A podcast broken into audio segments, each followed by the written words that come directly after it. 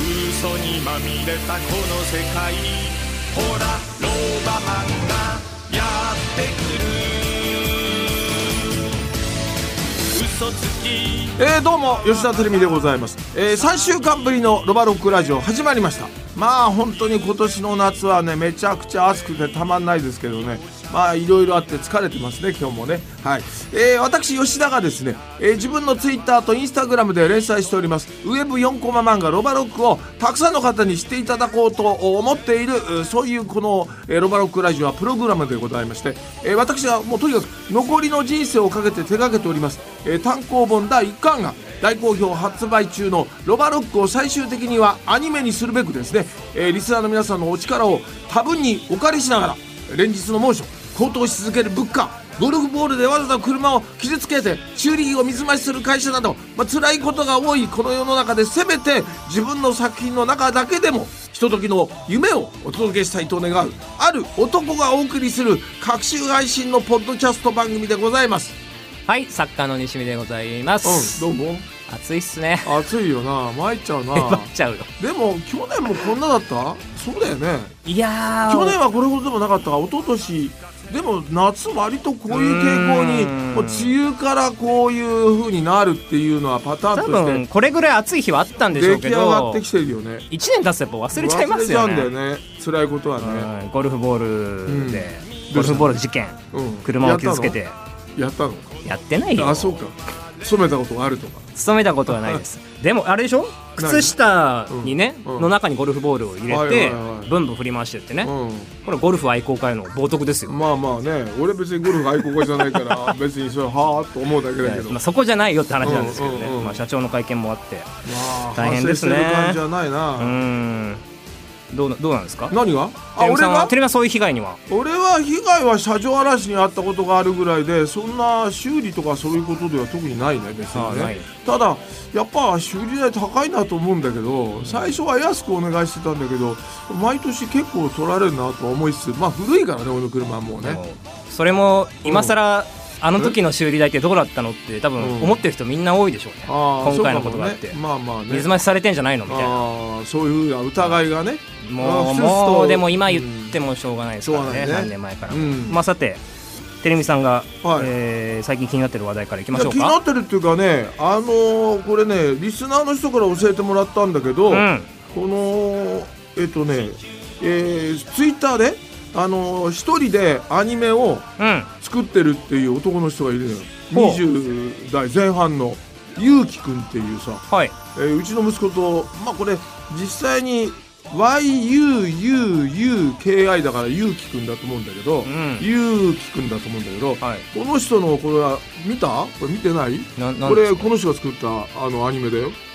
えーあこの中ちょっと電あ波ちょっ状と態電波が悪いけどからなんとなく雰囲気わかりますあー森の中にうん階段を上がそうそうろうとしてるなんかね結構ジブリのファンだったりなんかするみたいうんで、はいはとにかく時代的にはスマホでアニメなんかも誰か簡単にできる時代が来るんじゃないか的なことを、うんなんか思ってた人みたいよ。うんでもうここんなの自分で作れるのこれよっこらしょっと階段上がっていくこれ今スタジオが電波状態悪いからあんま動かないんですけいあどージブリあのら未来少年コナン感もああありもうあますねるよね。うんなかなかね素敵なのよ。でこの人のことを、うんあと俺もツイッターで「あのいいねと」うんそれからリツイートやったら、はいお礼が来てでこの人とは個人的につながれたんだよ。おうん、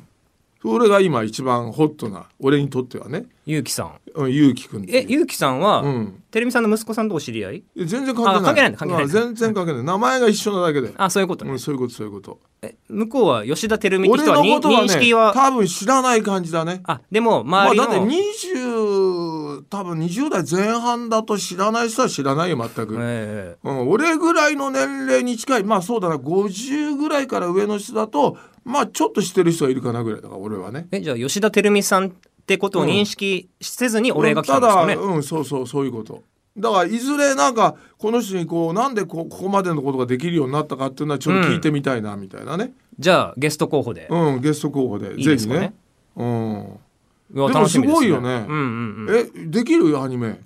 いやあのリスナーで英介っていうのがはい結構俺の漫画を使ってツイッターでちょっと動かしてくれたり、あの、はいはいはい悪役をねあのしたりしてくれたけど、うんなかなかそういうことできる人っていないでしょ。いないと思いますね,、うんね難しいと思いねます、、うんとてもやろうなんて思わないからねそれをやっちゃうわけだから。じゃあちょっとロバロックアニメ化プロジェクトも、うんまあでも一人じゃどうにもなんないしお金もかかるしね。でも何これはお一人で作られてるんですよねそうそうそう今でのもどのくらいの時間かけてどのくらいのものを長さのものを作るのかっていうのはよくわかんないから、ね、あとはこの番組にどれだけの予算があるかっていう話ああ全然ないよこの番 組どんだけで予算があるかなんて思いもしないだろあそうその何ジブリの話で思い出したんですけうん何どよ「君たちはどう生きるか」見てきましたああもうここで俺は周りで見見た人がうん4人目ぐらいかな、あ本当ですか君がテレミさんまだ見てない俺は間もなく見ようと思ってる、あのねうーんでも大体なんかもう雰囲気は分かってきたよあ本当ですかうん君たちはどうまあ内容はねあんま言えないんでうん見てほしいんですけど、うんそもそも「君たちはどう生きるか」っていう小説があるわけですよ知ってるよだ知っかてまらすよ吉ね野源三郎でしょよくご存知ですよね。うん知ってる知ってるでそれを、えー、と少年時代の宮崎駿さんが見て、うん感すごく感動し感た動したのね好きな小説だっていうう、んまず原点があるんです。はいはいはいでこの小説と映画っていうのは関係ないんですけタイトルどが一緒なだけでしょでタイトルが一緒で、うんその「君たちはどう生きるかの」あのアニメのね中に出てくる少年が出てくるんです。うんその少年が実際に「君たちをどう生きるか」小説をうん読んで、うん涙するっていうシーンがあるんですおよ。おーなるほどってことはこれは少年時代の宮崎駿さんなんですよね、うんうんうん実際。まあそれはそうだろうね、はい大体まあ物語を作る時は自分は必ずどっかに投影されていることは間違いないから、ね宮崎駿さんうんの少年時代の原風景みたいなものをベースに作った、まあ、ファンタジー冒険ファンタジーものなんですけどうんうんこれねうん気づいたんですようんうん何めっちゃロバロック味ないですかロバロック似てないですか似てるねだってロバロックだっててるみさんの少年時代の原体験を元に作ったうん元に作ったそうねでそこにファンタジーまがあまあねそうだね入ってくるわけじゃないですか俺の好きなものもちょっといろいろ織り込みながらだからねでもっと言うとねうん今年ね「フェイブルマンズ」って映画見ましたあ見てないよあこれは実写なんですけど、うんスピルバーグうのん少年時代の話、ああなんかそうだねそれは予告で見たなこれ来てますよ今来てる巨匠の原点回帰ブームなんですよそれは巨匠の 展開巨匠じゃないからな吉田俺照な美巨匠の巨匠じゃないからなあ俺な違うんまあでもそれは違 G, う G さんうのんまあまあね昔を懐かしむブームまなあんまであそういうパターンはそねういう意味ではフフェイブルマンズ形は来てると。君たちはどう生きるかときてロバロックさあロバロックもういいことだね。よし。 頑張ろうなあ、帰ろう。照美さんだから頑張ろうばっかりなんだよな、これな。分かった。はいそれで、そそれであ、メールちょっと紹介しましょうかあメールねあ来てんのねはい、一枚えーこれは人生は楽園ちゃん、千葉生まれ、南半球う在という、ニュージーランドのおなじみのヘビーリスナーですね。てるみさん、西見様、こんにちは。はいこんにちはえー連載が始まって3年3ヶ月にもなるんですね。えーせっかちな自分には何ともゆっくりの物語の進みようで、ん週3にしてくれよと思うことも いやいや週3は大変で、えーあるんですが、えー現在336回、えー最終回は680回になるのかなとなるとあと3年半以上か、えー自分も元気で読み終えるのか少々不安になってきたと、えーいうことですけどまあ人生ねある年齢を経るとですねちょっと辛いことがあったりなんかすると俺の人生あとどのくらいかななんてことを思ったりするようになりますねこんれはね。俺はあんまりそうでもないんだけどね。てるみさんはなんとなくその、まあもちろん目の前のねはいはい。あの目標みたいなのはいろいろありますけど、うんうんうんうんどういうふうにこう終わらせていこうみたいなところまではまだ見えてはない感じですかね。うんいやもう一応方向性ははっきりしてるよあもう本当そう完なんですか全にただどの程度まで踏み込んでいいものかっていうのが、うんそれは自分の作ってる世界だけどそれを読んでる人をどこまで巻き込んでいいのかなっていううん思いがあるから、そこはちょっと自制しようかどうしようかっていうのは今まだ考え中だね。はい、まあでうんも三年半、まだ3年半って感まあじで3すよ、年半かどうかわかんないもっと長くなるかもしれないしそれはわかんない、うんまだ今んとこそのつもりなんだだっけてどさワン「ワンピースだってもう何十年やってるわけですかいやワらンピースはすごいねだってうちの息子がもうこの話100回話だけど中学の時に、うんまあまああの時大事にしときゃよかったな小田栄一郎さんな、ねうん俺のブ俺をブームになってる時があった俺が、うんうんうんあの人のね、うんまあ一瞬だったみたいだけどさ、はいそうそうそうあんなになるとは俺も知らないからさ、はいすごいよねだって今あれでしょ実写版の「ワンピース監修みたいなこともはいやって、かなりあの人が見入れてやったんでしょそうですね今ねねネットフリックスで予告編なんかも出てますまあ評判いいらしいよねちょっと楽しみですねねえうわ俺は「ワンピース大体「ワンピース自体を読んでない からさ、うんもうでもね100何巻まで出てるから今から1巻から読むのは結構大変かもしれないですいねやー読まないかもな、ますごいねあロバロックでも100巻超え目指して100巻超えは無理だな、どう考えても、うん、でもほら作者が亡くなっても続くってパターンがあるじゃないはいはいありますね「クレヨンしんちゃん」だってもう亡くなっちゃったんだからさ、うんね「クレヨンしんちゃん」だって漫画の吹き出しに俺のばラジオのタイトルいっぱい書いてくれてたんだよ、はいだからいつか会えるかなと思ったら死んじゃったしさはい結構俺が、うん、いいなと思う人なかなかつながれないね薄井先生かな臼井先生そうそうそうそうそう山かなんか行って亡くなったでしょあの人そうであ確えかねう海じゃなかった海だったいや山だったとえなん思かうけどさサなメサメにサメじゃないだろ聞こえましたういや臼井よしみえ臼臼井井よよししとと先先生生かうん、まあ山だった気するけどなあそうですかまあ、まわあ、かない皆さんま調べてくださいあいいやうん調べてくださ、はいい、さて、うんえー今回の「ロバロックラジオ」なんですけど、はいちょっとウェブ漫画について掘り下げようかなと思います。うんロバロックも、うんウェブ漫画、まあそうねまあ、今空前のウェブ漫画ブームで、そうなんだアろうプねリで出したり、うん SNS で出したりみたいな、うんでそこからこうどんどんどんどんヒットしていくみたいな、えー作品多いわけですよ非常に、うあれもそうですよスパイファミリーもね、まあスパイファミリーね、はいうんまあ、そんなですね今日ウェブ漫画初で大ヒットしたコンテンツの人気の秘密を探るためにですね、うんえー私西見が注目のウェブ漫画をご紹介したいとはい思いはまい、はい、す、スパイファミリー以外にしますねスパイファミリーはもう前回やった、俺も見たからな、はいそれではまずはこちらワンパンマンなんかタイトルが「アンパンマン」があって「ワンパンマン」ってそうもし俺が作者ならつけないタイトルだよねビジュアルこんな感じ今てるみさんにうん渡してこますけれど、なんか絵柄はこのなんかつるっとしてるはいキャラクターはなんかネットでちらっと見こたことがあのるつけるどっぱげのえこれがワンパンマンなのこれがワンパンマンで、うんえっとね作者がまずねワンさんっていう方日本人じゃないの日本中人国人なあのとペンネームのワンツースリーのワンあー ONE O のワンじゃないのねではないであす、ーえーワンさんワンさんのこれね、2009年からウェブサイト上でまだだってウェブ漫画ってえこれそんなすごい人気なの人気ですよ。えどのくらいなんかじゃざっとなんかこう言ってくれるとえっ、とまずねまず2009年に始まって当時まだスマホもまだギリ出てたか出てなかったかぐらいですよそね。の頃にもうウェブ漫画やってんのパソコンでやってたんですサイトで。で当時からもう1日2万回累計1,000万以上の閲覧数を誇ってまして、毎日2万はい、俺はね今閲覧数は3日で2万ぐらいかな、うんうんああ俺のはまだ俺のは話題になってんのかねよくわかんないけどうーんまあ 知らない人は全く知らないしでもそういうもんだよね俺だってワンパンマン知らないもん、うん俺はねうん、まあそういうインターネットって時そ代も的そにねもそういうものですからうんねそうだよねニッチなとこに刺していくっていう。うんでねこれ、まあ、ヒーローものなんです。うん、であらゆる敵をパンチ一発ワンパンチワンパンチでうん倒してしまうっていう最強ヒーローが主人公で、うんこれね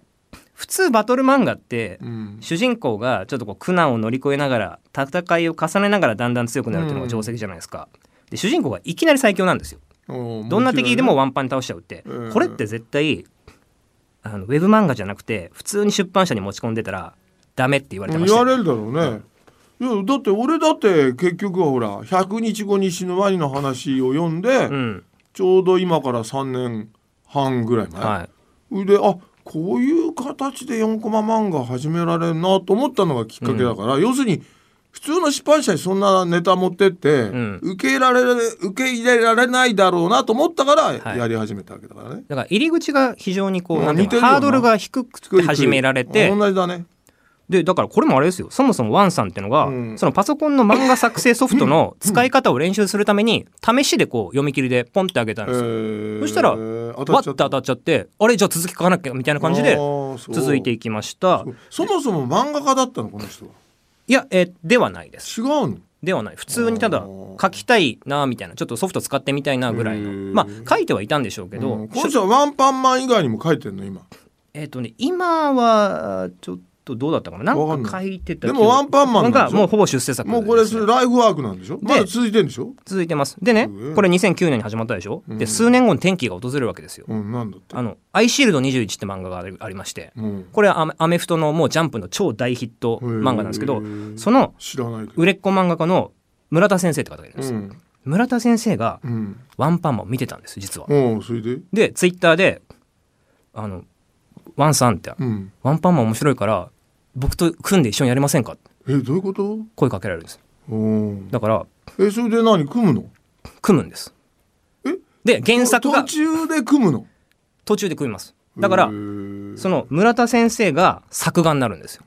で原作あがーそうなの原作がワンさんになるんですよああそうなのだからワンパンマンが原作はワンっていう人なのそれでしかもこれそうですそうですうでワンさんは別にプロの漫画家当時なかったんないからでね画力で言うとやっぱりプロの漫画の方かながわないわなかなわないんでうん話が面白いでしょでまたそういうコラボがあったんでまた話題にはなるわなで話題になって、うんでそもそも売れ線の漫画家さんがじゃあ僕が面白いんで作画したいですって言って、うんものすごく本格的な絵に生まれ変わり、え生まれ変わったねやっぱ前とはち全然違うの全然違いますやっぱ絵が変わるとあー漫画も変わりますよねで余計パワー得たの余計パワー得ましてその後「ヤングジャンプ」のおウーェブ版でうん連載が決まります、うんテレビアニメ化されますいいねで単行本が今ね28巻まで出てて、うんえー、と2800万部ぐらい、 2800万部はい、あーそんなに売れてんのに俺はワンパンマンはあ聞いたかなぐらいなのやっぱすごいあれだね、あのーいろいろ情報は細分化されてる数ねが多いですからねそしてなんと今ハリウッドでも実写映画化の話が進行中、マジかよ、はいワンパンマンがはすごいねい、らしいですよいやタイトル「ワンパンマン」は嫌だけどななんかワイルドスピードかなんかの監督が確か本当やるらしいって今話が進んでるっていうあー段話階がで、ねでも行くんじゃないの、うん、だから、すごいねロバロックも今アニメ化だったり映画化、映像の方ばっかりに目がいってるけど、うん違うプロの漫画家さん目線でもう一回漫画でリメイクするっていううんパターンもうんありっちゃありなのかな、うんだってそういう人はいなきゃしょうがない絵本とかね、あ絵本うん、絵本はな絵本は昔一回やってっからないやいやだからロバロックロはバ絵ロック本やっにしててないないでしょようんやってないよ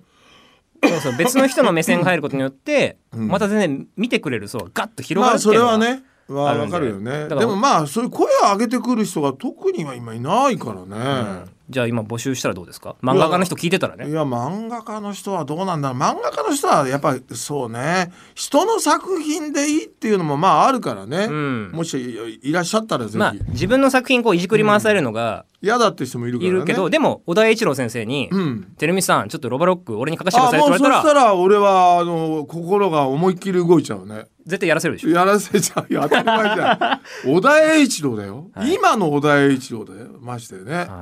うんじゃあ漫画のリメイクもちょっと視野に入れつつということであーそうだね、はいじゃあ続いていきましょうか続いての作品はこちら「ちいかわ何それ」ちいかわ知らないいや知らないなこういう絵柄は、はいあのなんだっけな、えーパンのねえーっとね、えー漫画アニメがあったんでそれを俺ナレーションやったりなんかしてほうほうほうそれなりに話題になったあ焦げパンああ焦焦げパンって俺関わってっからあそうなんですかあれナレーションナレーション俺だからあそうなんですかそうだよあ知らなかった俺パンなんですか焦げパンは 焦俺だよげパンは俺パンだったんです俺パンなんだよわあ知でらなちかょっったでとすそんな遠い世界じゃないだろちいかばんはいちいかわこれ何小さくて可愛い動物ってことこれおもう誰だって勘がわかるじゃん鋭いね勘が鋭いねってこれだってウサギとかさなんか猫み,、猫みたいのがいて「ちいかわ」って書いてあるはやいそれしかねえじゃん正式名称ちいかわなんか小さくて可愛いやつっていこうれそんな売れてんすごいよ今のああそうちいかわは本当これだったらロバロックの方がいいなこれねいやいやいや 俺は売れ売れてるのはちいかわです残念ながあらそうこの絵柄からするとこれね俺ワンパンマンより俺は自分の漫画の方が愛するなこれねだからね、うん要はキャラクターの魅力なんですよ、うんでこれイラストレーターのうん長野さんって方が書いた漫画でして、うんうんでもこれ2020年からツイッターで始まったんですよああそうツイッターなロアロックとだからほぼの同じ同じじゃないですか、完全負けてるなはえこれどのくらい売れてい、るっでて今2020年からツイッターでしょ、うんで2021年に単行本化で、うん今5巻でね、まあ、100万部ぐらいを超え超えてるぐらいすでごいなでしかもね去年からうんショートアニメみたいなのが今「目覚ましテレビ」の中で毎日やってるんですよ。やられたな目覚ましテレビでやられちゃったなメディアミックスですようんそうだねいやーまあ言いましたねあ。でーこれまあもう見てもらったら分かるんですけど、うんこの二頭身のうん動物のキャラクターのもう魅力で2022年の日本キャラクター大賞大賞っていうのがありまして、うんツイッター初のコンテンツとしては初めてグランプリを取った。えー、グランプリ取ったのこ取っれちゃった。わかんないなそんなにいいかな申し訳ないけどでもやっぱりね何が当たるかっていうのはわ本か当ん読めないね、今ね本当に読めないいやもうこんなこと言っててしばらくするとやっぱりロバロックすごかったですねってなるかもしれないなるかもしれない。ねそれはわかんないよなでも うねグッズがもうすごい人気なんですよ。あもうそう何でも出てる。これで全部出てる。あそうもうぬいぐるみもそうだしいや正直言ってさ自分がってことになると、ん触手はマジに動かないもうもう申し訳ないけどね俺はねまあ絵が子供っぽいからね。うん、そうそうそうでだからやっぱなんかこれ動いてるのを見たりなんかすると少しは変わるのかししんないけどこの静止画を見ても特にでもこはの、ちいかわのラインスタンプとか見たことないですかうん、見ないです俺が見てたらおかしくない逆にであと今いやもうちいかわち可愛くてってち俺いがか言うわカフェとか知ら言わないないだろちいかわカフェ。バカ野郎いや全国で本当コラボカあフェのさで可愛いのうちの子猫の方が全然可愛いからまあそりゃそうでしょねやっぱりさでもね全然違うんだよこれね何よ子供向けっぽいでしょ子供向けに意外と大人が大人人気があるんです。二20代の女性とか大好き俺でがあでそうあのね話がねうん意外とこれね子供向けなんだけど、うんちょっと苦い話も混じってるんですよああなるほどね例えばねそこは狙ってるわけだそうな有名な話だとしたらうん草むしり検定っていうのがあって、うんうんその草むしり検定の資格を取るためにこのちいかわちゃんがね、うん友達と勉強するんです、うん一緒に受けるんですうん自分だけ落ちちゃうのおうなるほ受かりゃいいじゃんこんなどいやいやそこんんななこもとの言わしたアれニてメもでじゃあ、落ちちゃったでもう一回勉強するんですうん受けるんですうん落ちちゃうのまたおーなんかそういう人生の不条理さとか苦い部分までああちょっと織り込んでるわけだね織り込んでるのがこう大人にもちょっと受けてるというかなるほどギャップもありーわかんないなちいかわどうですかちでょあものロバあのなワンパンマンは少しわかる気がするけどちいかわはちょっとわかんないああそうねん申し訳ないけじどゃねあ例えばさてるみさんがうんこのキャラクターを描く上でうん今ロバロックの中でねうんうん一番お気に入りのキャラクターって何なんですか一番気に入ったのはやっぱり岩瀬っていううん悪友かな、あいつがまあ、最初いじめっ子だったわけだけど、うんまあ、タイムスリップすることによって苦労してね、うんでなんかそこの中で悪戦苦闘していって性格もどんどんまともになっていくっていう、で顔立ちも、まあ、ほとんどあのなんでおそ松くんのちびたみたいな印象でうん最初はあったんだけど、うんいい顔になってきたと思うわけ、あうんの変なキャラなんだけどね。そうそうそう俺もあのね岩瀬くんはキャラクターとしては好きなんですけどうんた例えばうんなんだろうな拡散力というか、うんロバロックそんなに見てない人に広がるって意味では、うんそのマスコット要素はまあないですよね。ない岩瀬さんねってマスコット的ではないでよな、マスコットって考えるとロバート星人になるのかなうん、まあどっちかというとそうかもしれないけどでもそんなにああのロバート星人はもうどっちかというと川崎稔監督のあうのん作だからねロバート星人なはんかねじゃあテレミさあんのロバーの格好してるテレミさん初のなんかマスコットキャラみたいな今後出ないんですかね、まあそういうのいやこれから出るかもしれないねだって猫好きなわけですからまあまあね何か登場させたいんだけどだか難しいんだよそう狙っちゃうとそダメなんだようねただ狙っちゃうとダメなんだけど、うん何が引っかかるか本当に分かんないから、いろいろ出してみるっていいうころといろは出ねしてみるっていうのは、まあねでそれでダメだと引っ込めればいい,、まあまあまあねいいっていうことで、うんまあ、そういうキャラクタうんーっていうのも大事だよね今後ちょっと意識をしていただきたいなと思いました,、わかりましたさあ続いてうんまだあんの最後いきましょうか、うん一1本だけ続いてはこちら週末のハーレム何それ週末あの終わるうのん松はあの、あれですよ末期のうん、まあ、松のね。ハーレムこれちょっとポスターをなんかちょっと大敗的な感じが若干ちょちょっとエッチなちょ感っじとエロ漫画みたいじゃんこれ、あの SF と、うん、この今3つの中ではねこれが一番絵柄は惹かれるから、うん俺はね、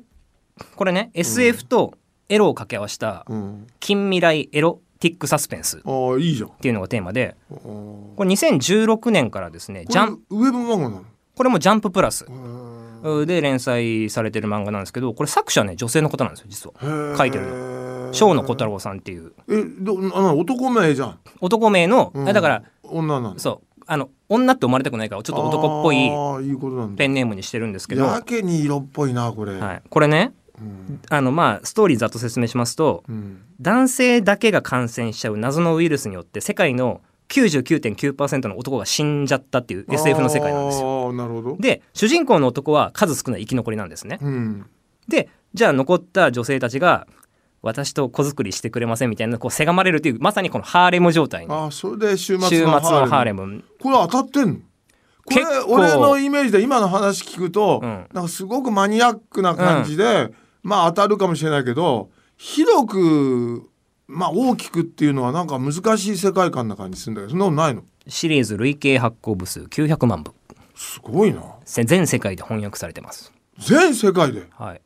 え全世界で翻訳されてんのだから中国まあスケベは世界に通じるからう、なんだからヨーロッパかアメなリわないなカアジア俺の漫画もいきなりスケベには変えられないし変えたくもないからそれはないよなでもでもねこれね主人あの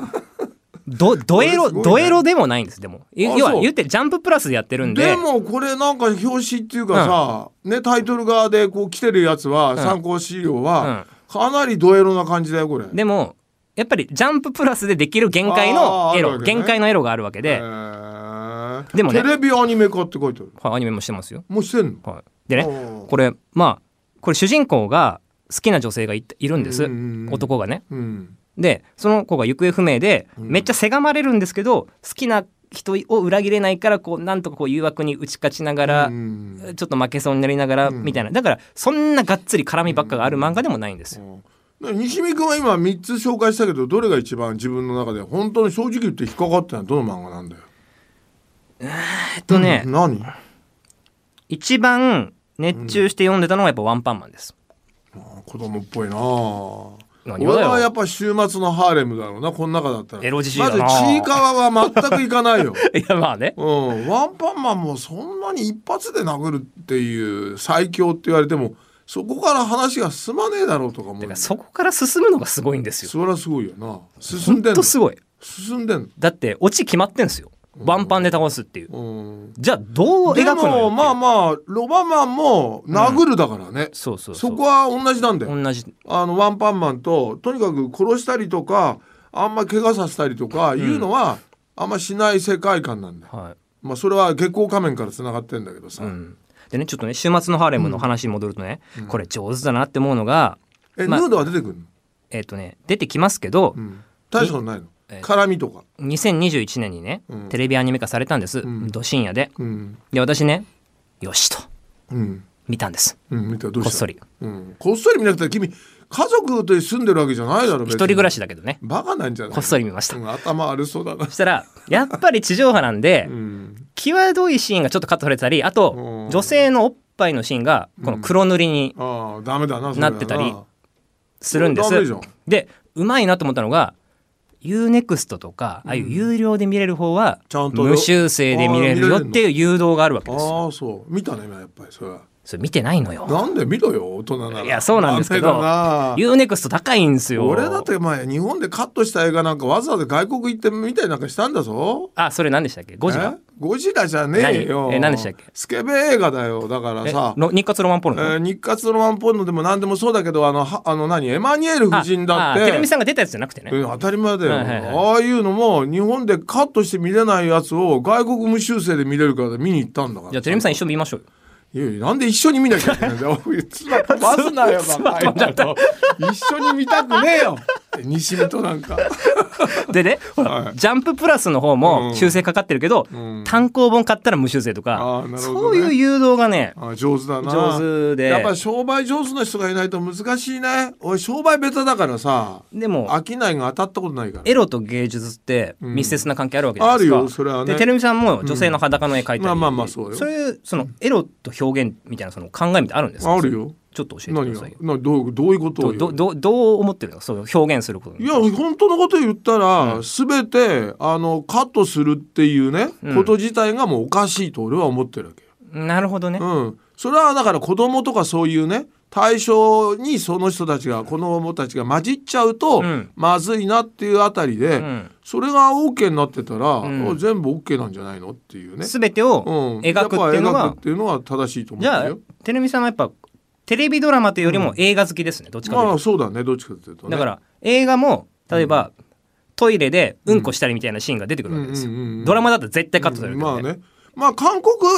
映画は韓国ドラマはトイレはやるよね結うん構やってるあれ好きだね韓国はねまあそうか、うん日本はあんまりそういうシーンやんないけどトイレシーンって好きだよねだからやっぱ国民性の違いちょっとあるねあの日本はやっぱなんかちょっと、うん、こういうのはっていうふうに自制かけちゃうってネいうのがねットフリックスの「サンクチュアリ」あああったじゃないですかサン大クチュアリ相撲のね、あれもドア頭からトイレのシーンありますよ、ああそうなんだやっぱそういう珍しいねそれうん日本のにしては珍しいかももしれない、うんまあでもそれもやっぱネットフリックスだからってのがあるんでしょうね、んうんうんそうだろうねでもこれねうんロバロックまあロバロックでエロはなかなか難しいんですいけやどそんなことないよそんなことないですかないでしょ今後はあったっていいと思うエロぐらいならねちょっとしたでもねツイッターがエロ厳しいからなああそうだねまあ確かにね